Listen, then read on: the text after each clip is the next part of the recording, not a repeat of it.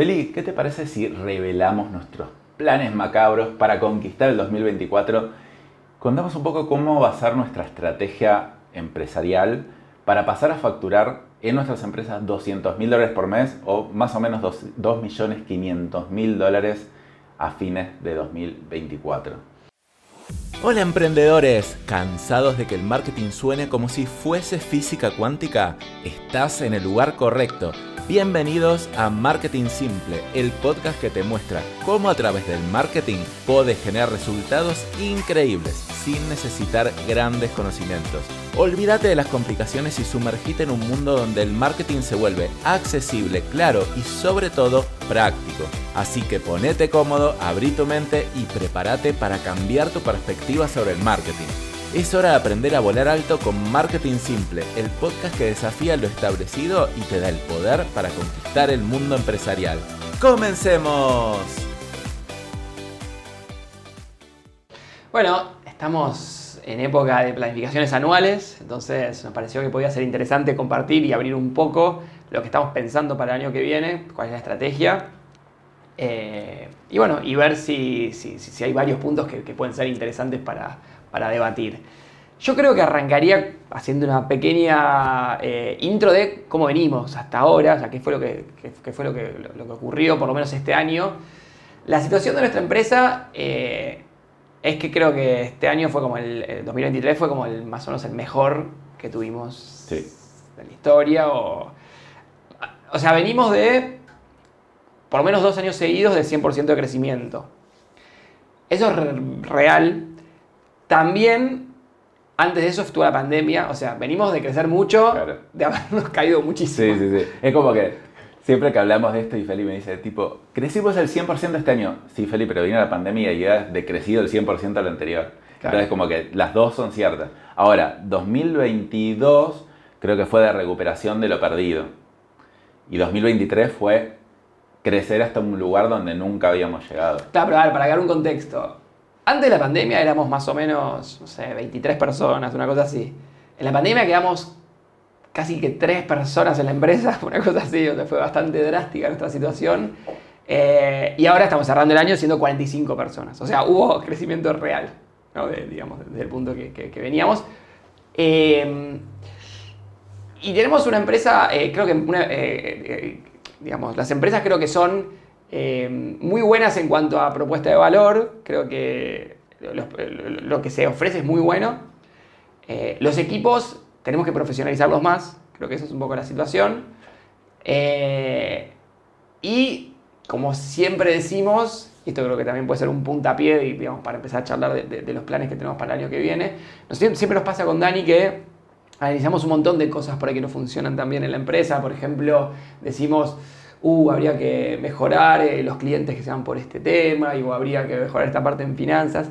Pero siempre la conclusión que terminamos sacando, creo que aplica para todas las empresas, es que eh, todo se resuelve con ventas, todo se resuelve con marketing. O sea, tiene mucho más sentido dedicarnos, no sé, medio trimestre a desarrollar esto nuevo de marketing que ajustar esta parte. Digo nosotros, sobre todo el foco principal de la empresa. Después hay equipos que ajustan cosas. Pero digo, todo el tiempo creo que los planes principales de las empresas son en desarrollos en marketing y ventas porque es lo que hace que, se crezca a otro nivel, es lo que, hace, lo que hace que haya mucho profit, o sea, que haya mucho dinero para invertir en todo lo que queremos. Entonces, siempre que ponemos en la balanza y decimos qué ponernos a mejorar, suele tener mucho sentido meterse mucho en marketing y ventas. Por lo menos por ahora, y que ya estamos en un nivel de escala interesante, eh, yo no sé si siempre va a ser así, o sea, puede ser que si llegamos a facturar un millón al mes, ya cambie el foco, no sé, tal vez no. Pero siempre nos replanteamos. Y la verdad que decimos, che, ¿dónde nos conviene meternos más a nosotros? En Customer Success. Y mirá, están dando bien, podría mejorarse más si nos metemos, por supuesto.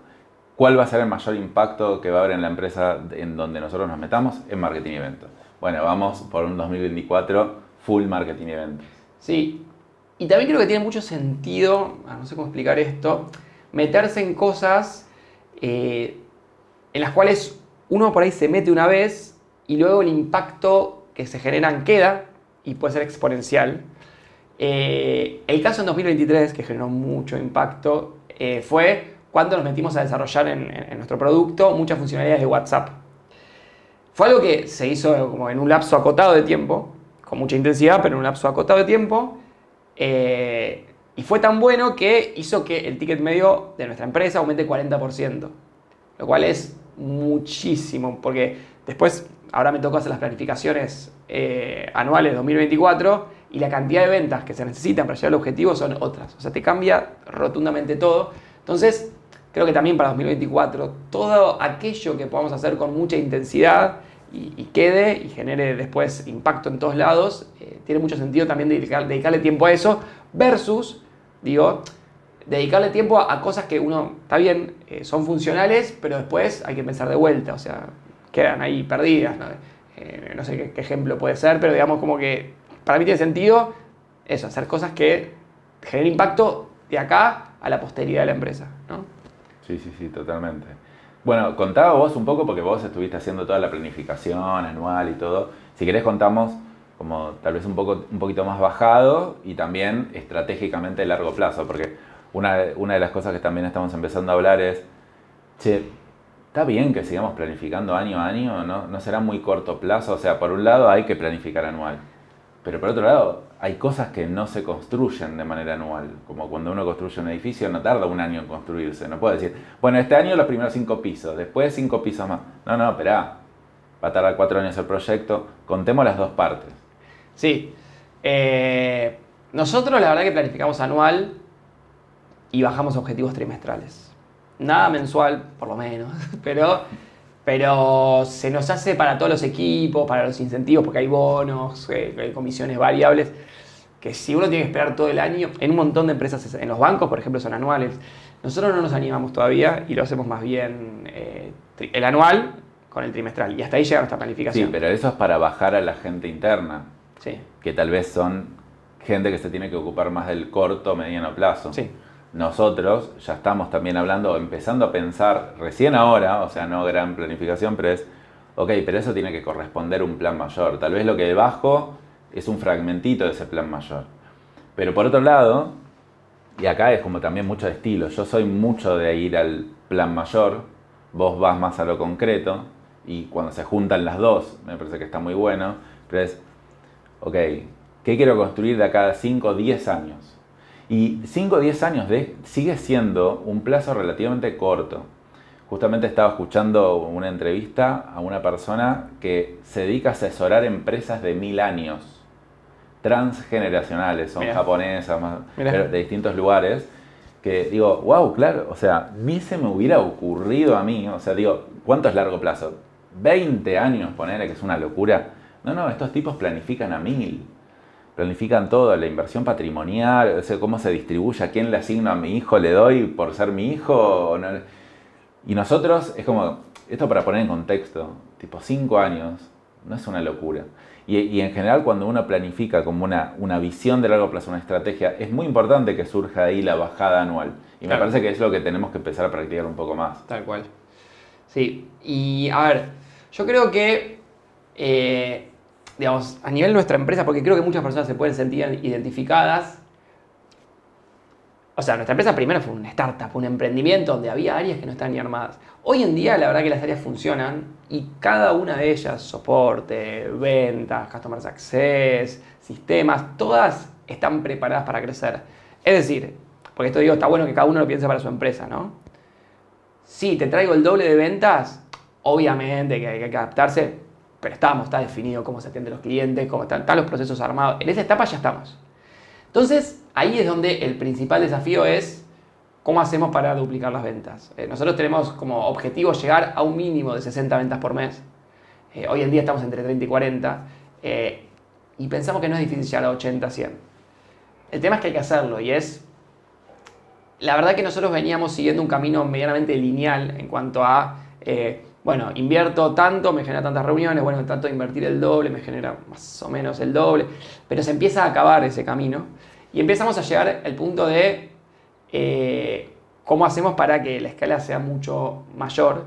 Y ahí es donde empezamos a decir, llega el momento de que tenemos que intentar ser conocidos en algún aspecto. Llega un momento donde el marketing que hacemos digamos, si igual hacemos el esfuerzo, no sé, de grabar un capítulo de podcast, de grabar YouTube, de generar tal contenido, ya tiene sentido que poner el esfuerzo en que, en vez de que lo escuchen, no sé, mil personas por día, que ya está, que lo escuchen 50 mil. Entonces, un poco estamos empezando a pensar cómo lograr eso, ¿no? Sí, eh, bueno, hay un montón de cosas para decir acá. Una es cómo empezamos a asignar presupuesto, porque cuando ya se factura, o sea, nosotros ahora estamos, estaremos en 120 mil dólares, eh, cómo se empiezan a asignar presupuestos que no sean tan directamente relacionados a la performance de corto plazo, pero sí generen performance de largo. Y, y mucho lo estamos viendo cómo planificar el 2024 en marketing y ventas de dos maneras. Una es también el que hace publicidad y es de performance y tiene que rendir cuentas. Y eso por un lado es un presupuesto. Y otro es cómo voy construyendo más el mediano plazo. Por ejemplo, cosas que estamos viendo es invertir, ponerle, no sé, mil dólares por mes a publicidad, que gente venga a escuchar este podcast, ejemplo. Otro es, en vez de dejar de grabar acá, que es un estudio bastante razonable que, armamos, aunque a veces tenemos fallas técnicas, porque el que, bueno, que nos está viendo por YouTube ve que estamos en una cámara acá en, en mi oficina de mi casa, pero yo soy el camarógrafo, el sonidista y el orador.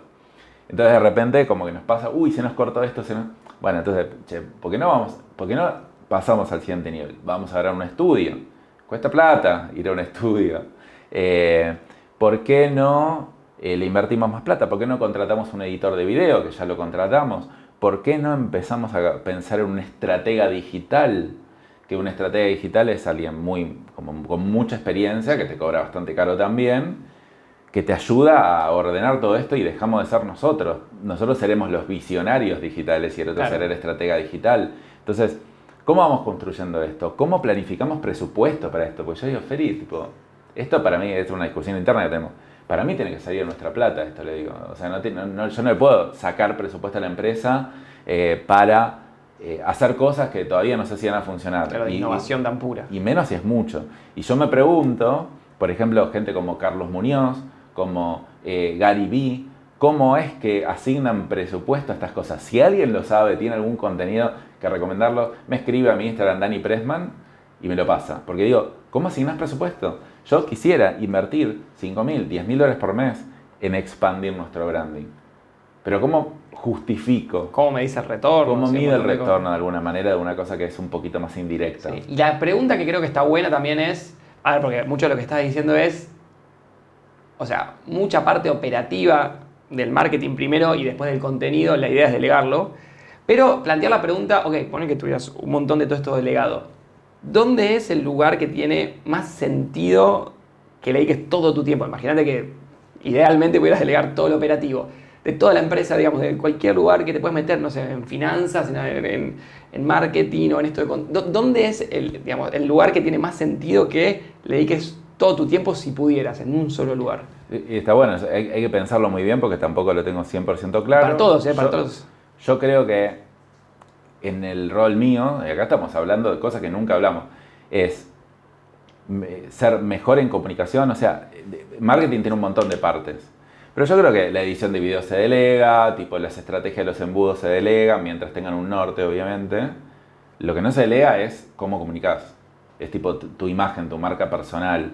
Eh, cada vez volverte mejor comunicador. Y eso por lo menos creo que nosotros dos estamos bastante alineados. Tal vez yo le, le presto un poquito más atención, pero los dos estamos alineados para eso. Y después otro a poder conseguir a personas no operativas, sino tácticas o estratégicas que nos ayuden. Donde yo no voy a esperar que el otro haga magia y le voy a decir, fíjate vos la estrategia de, mi negocio. Yo quiero, en vez de ponerme a probar yo embudos y practicarlo y configurar, y tipo, porque los primeros embudos los hago y después los deleo, ¿qué pasaría si tenemos otras personas que se dedican full time a crear embudos, obviamente supervisadas por nosotros y, y con la, ya sé que es muy, como, es muy volado, pero me parece que para una siguiente etapa, o sea, sería muy importante. Claro, el objetivo de tener personas que sean mejor que vos en muchas cosas, digamos. No que vos seas el que se le ocurre la super idea y está bien, implementan bien, sino que no, sean, no que sean mejor que vos implementando, sino que también las ideas que tengan y lo que propongan sean mejor que las tuyas y a vos te encanten, obviamente cuando se escuchás, pero no se me ha ocurrido ese Eso es lo que nos está pasando ahora en general, o sea, ahora las ideas salen de nosotros. O sea, para mí de nosotros siempre va a tener que bajar la visión y la, como la estrategia a largo plazo. Pero nosotros somos los que saben cuáles son las novedades de, de Meta Ads. Y eso no puede pasar más, Claro. ¿entendés? O sea, tiene que venir alguien, de hecho ahora por eso contratamos un consultor, que entienda, que traiga las novedades, que pruebe cosas, que tenga más tiempo para experimentar, que sepa más que nosotros de esto. Claro, pues yo no puedo ahora- las novedades de Meta Ads, de finanzas, de los Claro. impuestos, no, no sé. Y, que, Bueno, y lo que hacemos. estamos. La verdad que lo hacemos. Y, pero quiero también aclarar que atrás de esto hay una visión, hay una estrategia que la tenemos bastante clara, que es, nosotros, para, pensar todas las empresas y, todo lo que vamos construyendo, obviamente vemos mucho lo que se hace en Estados Unidos. Y hay algunas personas que tenemos como referentes que nos parece espectacular lo que hacen y cómo les funciona. Eh, por ejemplo, nosotros eh, eh, hace muchos años que tenemos como referente a, a una persona que se llama Russell Branson, que tiene, o sea, lo que hace es generar conceptos. Eh, de hecho, él, por ejemplo, el concepto que más promulgó es el de los funnels, el de los embudos de venta. Eh, casi que se lo adueñó, o podría decirse como que fue el, el padre, que por ahí no lo es. Pero el tema es que fue el comunicador de ese concepto. Eh, y se dedicó mucho, escribió un libro que está muy bueno, eh, genera un montón de contenido, todo. Y todo eso, después lo que hizo fue tener distintas soluciones para ofrecerles a el público que lo va siguiendo y que les gusta esos conceptos. Yo creo que nosotros entendimos que la mejor forma de, de hacer llegar primero nuestro mensaje y segundo nuestras soluciones es esa. Digo porque podría ser Claro. completamente otra. Ahora, ¿por qué esa? No? Porque también está a entender cuál, cuál ten- tiene que ser mi referente. Ahora, yo puedo aprender de mucha gente, pero ¿cuál tiene que ser como mi mentor sin ser mentor? ¿Qué tiene Russell Branson que nos identifica mucho? Una, es una empresa que factura un montón, pero no levantó inversión. Es una empresa que se financia con sus clientes, se llama Bootstrap. Eh, nosotros lo mismo. Eh, es una persona que se centra mucho en crear conceptos, nosotros también nos centramos mucho en crear conceptos. Su producto central es un software, nosotros tenemos también un software. Le gusta educar y tiene cursos también, nosotros probablemente también nos gusta educar y probablemente tengamos cursos. Eh, no sé, es como que vemos muchas características y los conceptos que transmite son bastante similares a los nuestros, un poquito más avanzados, pero del estilo. Sí, y tiene una cosa que también nos gustó mucho, que de hecho, que no sé si grabamos un capítulo de eso o lo explicamos seguro, el concepto de, escalera de valor, también por detrás de, todas las soluciones que él va ofreciendo, que es el concepto de, eh, por ahí no me conoces y todavía no estás para contratar el servicio más caro que tengo, pero tengo uno abajo de todo que es mucho más económico o hasta gratuito y ahí empezamos a, entrar a trabajar juntos. Y después cuando te funcionó eso vas a poder adquirir el, el subsiguiente, después el de arriba y después el de arriba eh, y ese concepto nos parece muy bueno, eh, primero porque te- tenemos distintas soluciones para ofrecerle a los clientes y segundo que la palanca de todo eso es, eh, el mensaje, es el contenido, es la educación. ¿no? Sí, sí, sí, totalmente. Y entonces después otros referentes que tal vez sí aprendemos cosas, pero no son como modelo a seguir. Gary Vee. Gary Vee es fantástico cómo genera contenido y todo, cómo comunica, cómo motiva, pero no tienen los modelos de negocio que queremos nosotros. Entonces no lo seguimos tanto como a Russell Branson. Sí. Bueno, esa es un poco la, la idea de lo que queremos llegar. Está espectacular. Pero no nos conoce nadie, nos va conociendo poca gente. O sea, ¿cómo llegás eh, a, ¿Cuál es el plan para, para poder llegar a eso? Porque al igual que Russell Branson, después cada unidad de negocio de los servicios que él ofrece, eh, hay personas que la lideran, como es nuestro caso también, y funciona muy bien. Y esas personas sí tienen el foco en que esa empresa funcione cada vez mejor y, y estén todos los clientes contentos y desarrollen cosas nuevas. Ahora, nuestra tarea, nuestro deber para 2024 es cómo hacemos para que nos conozcan 10 veces más personas. Claro. ¿Cómo, cu- ¿Cuál es el plan que estamos teniendo para llegar a eso, llegar a lo que por ahí logró Russell Branson o- u otros? ¿no? Eh, ¿Me preguntas a mí? Por ejemplo, si querés. Sí, no, a ver, realmente es bastante complejo, yo creo que lo estamos elaborando, es muy... A ver, está la parte de corto plazo que ya está bajada, más o menos de 120 a 200 mil de facturación, que Feli, bueno, ya armó los planes, los- est- están bastante bajados, Feli los arma como bastante precisos con varias cosas que tienen que hacer y después cosas más en detalle los ven en la empresa. Pero después nosotros en realidad estamos apuntando a construir 2025-2026 con esto que estamos hablando, que más gente nos conozca, Sí, porque sí. en realidad es 2024 se puede llegar a ese nivel de facturación sin que tanta gente Más o nos menos lineal, creciendo más o menos Más o lineal. menos lineal llegamos. Y, una, y un problema que tuvimos también es qué objetivo le pongo a las empresas, porque si esto que estamos haciendo de masividad pega mucho en performance, en ventas, en realidad podríamos llegar a 300.000 y no 200. Pero ¿qué objetivo le ponemos si no sabemos si va a pegar esto o no va a pegar esto? A ver, yo eh, cuando, cuando armé los objetivos del año, 2023 me fue relativamente fácil armar el objetivo, porque era muy lineal todo, o sea, era hacer un poco más de lo que venimos haciendo, entonces digo, si, no sé, invierto 10 y me genera tanto, invierto 15. De hecho, estamos por llegar al objetivo, más o menos 98% del objetivo cumplido, o sea, estuvo muy preciso. ¿Cuál es el tema? Nosotros venimos creciendo hace varios años 100% anual. Llega un punto eh, donde las empresas en general, cuando empiezan a crecer mucho, es casi imposible crecer 100% anual. Empezás a hacer normal que crezcas 30%. Después, por ejemplo, no sé, IBM, muchísimo si crece 3-4% anual, ¿no? Pero bueno, son empresas gigantes. Entonces, en nuestro caso, si queremos seguir creciendo 100% anual, ya el nivel de escala de las cosas tiene, tiene que ser otro. Ya no puedes ir por la linealidad. Por eso es que también estamos apuntando a estos planes donde eh, hacer que mucha gente te conozca y, que empiece a confiar en, lo que nosotros ofrecemos y de ahí sí salgan las propuestas. Y ahí no es que las ventas bueno, se duplican, pueden multiplicarse por 5, por 10, pero es la única forma, son caminos eh, difíciles, con más arriesgados, pues también pueden no funcionar, puede pasar mil cosas en el medio. Eh, pero por eso también la estrategia es eso, porque si no, sería que el último año que puedo plantear crecer 100% anual, ni siquiera sé si podría plantearlo para este año, y el próximo ni loco puedo plantear ese crecimiento, ya hay que empezar a el porcentaje de crecimiento que sea mucho menos. Sí, a ver, y yendo a cosas más concretas de marketing y ventas, para mí se divide en dos, en performance y en branding. Performance, o sea, nosotros estamos teniendo muy buenos resultados con campaña de Meta Ads a, directo a reunión. En otros episodios anteriores explicamos un poquito cómo vamos a mejorar eso, que es haciendo más desglose, estamos tomando una consultoría, yendo más al detalle, mejorando las creatividades de los anuncios. Y eso en teoría, ah, y aparte, eh, desglosando más por países y todo eso debería mejorar. Por otro lado, también estamos viendo en marketing de, desde las campañas de Meta Ads, dirigir a otros lugares. Por ejemplo, en vez de que agenden reunión, que manden un mensaje directo por Instagram. Y empezar una conversación seguramente automatizada al principio y después eh, tal vez más personalizada, porque en general, si uno lo arma bien, el costo de adquisición por cliente es mucho menor, por lo tanto uno podría escalar más. Eh, y después, esto también lo contamos en nuestro episodio, es hacer campañas con público personalizado nuestro. En general, uno lo que hace es, yo hago campañas y le digo a Facebook, este grupo de personas que le gusta el emprendimiento, que le gusta el marketing, son 5 millones de personas, anda por eso. Cosa que usa todo el mundo. Eh, públicos personalizados es, nosotros ponemos un video, hacemos que lo vean, el que vio ese video quiere decir que le gusta nuestro concepto, entonces después a ese público le empezamos a hacer remarketing. Entonces yo creo que, yendo más a lo concreto, con eso deberíamos poder duplicar las ventas.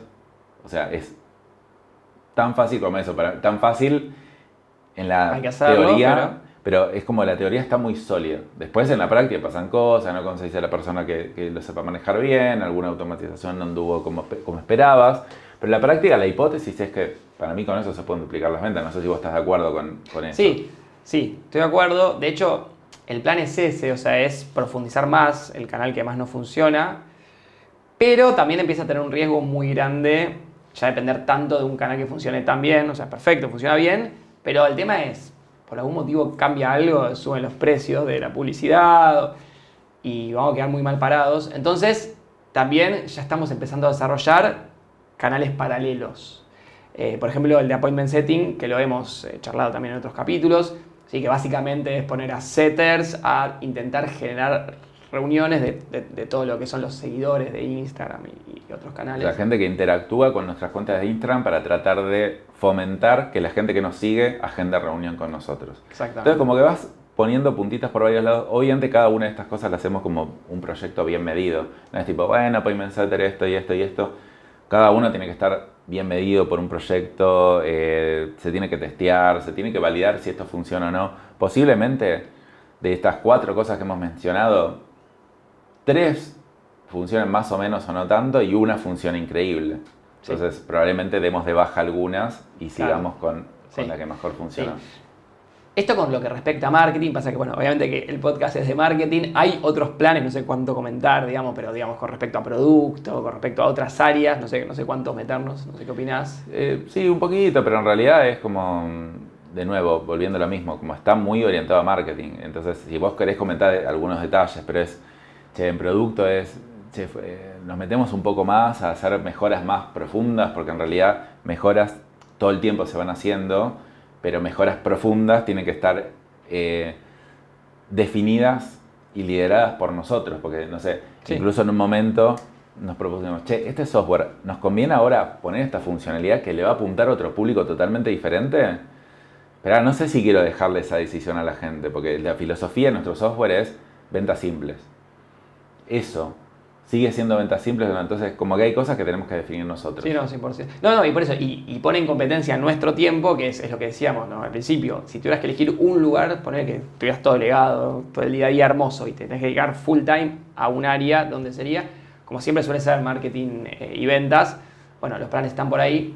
Lo que sí podría tener eh, sentido, que esto también lo charlamos bastantes veces, mm, eh, meternos a desarrollar y que sí compita por nuestro tiempo, es ver si a los, productos que tenemos nosotros le metemos cosas de inteligencia artificial. Así que eso es algo que decimos, nos metemos, nos metemos. O sea, por lo que vimos ahora, hay herramientas digamos, que tienen cosas de inteligencia artificial, pero todavía no hay nada que sea como tan bueno. Y entonces, no, ¿cuándo es el timing? No lo veo tan claro porque un, en verdad el proyecto sería meternos a experimentar con inteligencia artificial. Yo cada vez que escucho podcast de Estados Unidos con lo último de lo último, la conclusión suele ser que la inteligencia artificial suele ser un buen copiloto en muchas cosas, pero no te resuelve algo tan concreto. Entonces es como decir, ¿cuándo es el momento de meternos en inteligencia artificial? Ahora, experimental, donde vamos a poder sacar algunas cosas razonables, pero compite con nuestro tiempo por otras cosas. O dentro de un poco, cuando ya haya cosas un poquito más avanzadas y bueno, en ese momento nos metemos. Sí, porque crece tan rápido que yo creo que algo nos vamos en el año nos vamos a meter porque creo que secundario. Sí, sí, como, secundario, pero más importante me parece que es eh, porque después va a haber tiempo para saber, o sea, una vez que esté más claro cómo se usa la inteligencia artificial para esto, para lo otro. Eh, de hecho, yo, yo, creo que cuando la gente piensa en inteligencia artificial, la piensa en general de cara al, al cliente. Y lo más productivo que también estoy escuchando que se hace es inteligencia artificial para tus procesos internos. Y voy a dar un ejemplo de marketing. Nosotros ahora contratamos un editor de video que, de hecho va a escuchar esto, está viendo todo el tiempo a ver qué, qué fragmentos sacar de este episodio de podcast para publicar. Lo mira muy manual. Después la edición también tiene parte manual y parte automática. Pero yo digo, ¿qué pasa si hacemos una transcripción de este video, lo ponemos a ChatGPT y yo le digo a ChatGPT, eh, sacame 100 buenos fragmentos, 100 ideas de buenos fragmentos de esto, o tipo 100 buenos ganchos, para que yo pueda publicar en redes. Lo que tengo que hacer, que hay programas que te lo hacen esto automático, eh, pero no confío tanto en eso, porque no tiene el criterio humano de qué gancho realmente le conviene para mi público. Entonces digo, dame 100 ganchos de los 100 ganchos yo los miro todos, elijo 20 y esos 20 son los que trabajo. Entonces, termino eligiendo muchos más fragmentos y este trabajo lo puede hacer este mismo editor de video que nosotros tenemos, solo que va a tener mejor calidad porque es apalancado por la inteligencia artificial. Esas cosas me suelen gustar mucho más a mí que las cosas de cara al, cliente final, porque todavía no están elaboradas lo suficiente. Bueno, y relacionado a esto que último que estabas diciendo, otra de las estrategias que tenemos para 2024 es estar eh, mucho más fuerte en lo que sería el multiplataforma, ¿no? Esto que comentabas de los fragmentos y de, poder ir eh, posteando en distintos lugares. Porque, a ver, creo que una de las cosas que, hemos decidido es tengamos como protagonista principal de nuestro contenido el podcast. Esto por ejemplo, ¿lo deberían hacer todas las empresas así? Yo creo que no, nosotros lo elegimos porque lo que nos gusta tiene varias ventajas. Nos gusta, es como una oportunidad para charlar e intercambiar eh, conceptos. Sale en audio, también puede salir en video, entonces, y de ahí uno puede extraer fragmentos para todos lados, pero digo, podría ser nuestro canal principal YouTube y decir, bueno, Dani, grabate vos cinco videos de cómo hacer tal cosa, yo, pero no, no es así. Entonces tenemos esa estrategia, lo que queremos es, eh, el podcast viene creciendo, o sea, eso nos viene funcionando bien, pero queremos, por un lado, hacerlo sea más fuerte eh, y por eso promocionarlo más. Y después que esto empieza a tener también eh, dinámicas en Instagram, en, Shorts, en TikTok, o sea, empezar a publicar y que sea un poco más multiplataforma para que después traiga al podcast como contenido central más, más audiencia, ¿no? Eso creo que también es una estrategia que, que planteamos para 2024, la empezamos en 2023, pero se está como posicionando más fuerte y más clara como una estrategia para el año que viene. Sí, sí, parecería entonces que no, no habría tanto límite al crecimiento y, y una cosa, somos una empresa argentina, y no hablamos nada de Argentina. No quiere decir que no hay que tener en cuenta las economías locales, nosotros nos consideramos una empresa internacional, por lo menos a nivel Latinoamérica. Es verdad que tenemos bastantes ventas en Argentina, la verdad que es bastante secundaria la planificación y también para entender que se puede, o sea, crecer y planificar un gran crecimiento, no importa en el país que estés. Obviamente uno dirá, bueno, pero yo vendo de manera local. Bueno, perfecto, es tu decisión, estás atado a la economía local, es lo que nosotros buscamos no tener. Entonces, de esta manera, de repente, no sé, uy, Perú cayó el PBI 10%, y bueno, cayó 10%, nos caerán un poco las ventas de Perú. Argentina cayó un poco, nos caerán no importa Pero tanto. te moviendo de país. Bueno, empiezo a promocionar un poco más en México entonces. Totalmente. Eso, eso es. Eh, invito mucho a entender que la decisión del modelo de negocio en el que estamos es totalmente nuestra. Si yo me digo la importación y estoy en un país donde está restringida la importación, y esto viene pasando hace, un, hace 30 años, es una decisión. Pero ¿Qué quiere decir? Que por eso uno se queda en la planificación de corto plazo. Uy, no, pasó esto externo. Nosotros tratamos de eliminar todo factor externo, excepto una pandemia, que ese tipo de, era, ese, sí que no pudo, no sé si no pudo ser planificado, pero por lo menos era como que, bueno, esto es demasiado. Yo me acuerdo que en ese momento era como que yo, yo pensaba, bueno, mira, ya con estar en diferentes países y diferentes productos y diferentes servicios ya nos alcanza y me di cuenta que no. Pero bueno, dentro de todo, toda la planificación que hacemos es de mediano y largo plazo, justamente porque tratamos de eliminar todas las otras variables que nos afectan a esto. Entonces, parecería que tiene mucho potencial de crecimiento. Como siempre, por experiencia personal también digo, uno nunca sabe. Tal vez terminamos 2024 facturando menos que ahora. Tal vez 2024 la rompimos y facturamos mucho más de lo planificado pero hay que hacer una planificación. 100%. No, de hecho, donde uno pone la planificación es donde uno después pone las ideas y la mente ¿no? de, del empresario que quiere ir para ese lado y las cosas terminan pasando más tumultuosamente, más complicado. nosotros me acuerdo que en un momento facturábamos solamente en Argentina y un día dijimos, che, vamos a planificar el año que viene y vamos a vender afuera. Y me acuerdo que ese solo año, o sea, ya el, año ese, el primer año que salimos afuera, el 30% de la facturación ya era de afuera. O sea, nos salió muy bien, justo en ese caso particular. salió muy bien, pero imagínate que no hubiera salido que era el bien. 8%. Y hubiera sido el 8%. Si no hubiera pasado eso, no podríamos estar haciendo ahora todo lo que estamos haciendo. Y dependeríamos, tal vez creceríamos, pero dependeríamos mucho de la economía local. Entonces esos hitos que son transanuales, para mí son súper importantes de planificar. Esa es la planificación de largo plazo que yo te digo. Porque el año que viene uno podría decir, ah, me quedo más o menos con lo mismo, solamente que lo hago un poco más. Pero la pregunta es, para que ustedes también se la hagan, es, ¿no debería estar pensando en un plazo más largo, por lo menos como norte, eh, como orientación, como un punto de vista que tengo a largo plazo, más allá que después baje a plan anual o trimestral o mensual? Sí, sí después lo, lo otro y lo último, así podemos ir cerrando, es pongamos los planes y ejecutémoslos. Porque también pasa mucho, a mí me pasa mucho en una época de, bueno, planificamos esto, no lo miro nunca más, nunca más en el año lo miro, te olvidás, la gente se olvida y no terminás cumpliendo y no terminás, pues son esfuerzos extraordinarios, digo, si vos querés tener el 20% de tu facturación en tal país o en otro país, es un esfuerzo mega extraordinario que pasan dos meses de la planificación anual y si nadie le pone foco real, no termina pasando. Entonces, hagamos el plan, y tiene que haber instancias agendadas en el calendario de forma recurrente donde se revisa esos planes y se, bajan esos planes no sé, a trimestres y los trimestres a semanas y se cumplen y, se van ejecutando porque si no tampoco tiene tanto sentido planificar, es solamente así un concepto y una idea muy linda y después seguimos haciendo lo mismo que siempre. Bueno, bueno, espero que les haya servido, este es nuestro plan para 2024, espero que Empiecen a armar su plan también para 2024 y déjenos acá abajo en comentarios, en YouTube o en Spotify donde estén, cuáles son sus planes de crecimiento en marketing para el próximo año. Bueno, nos vemos la próxima. Chao.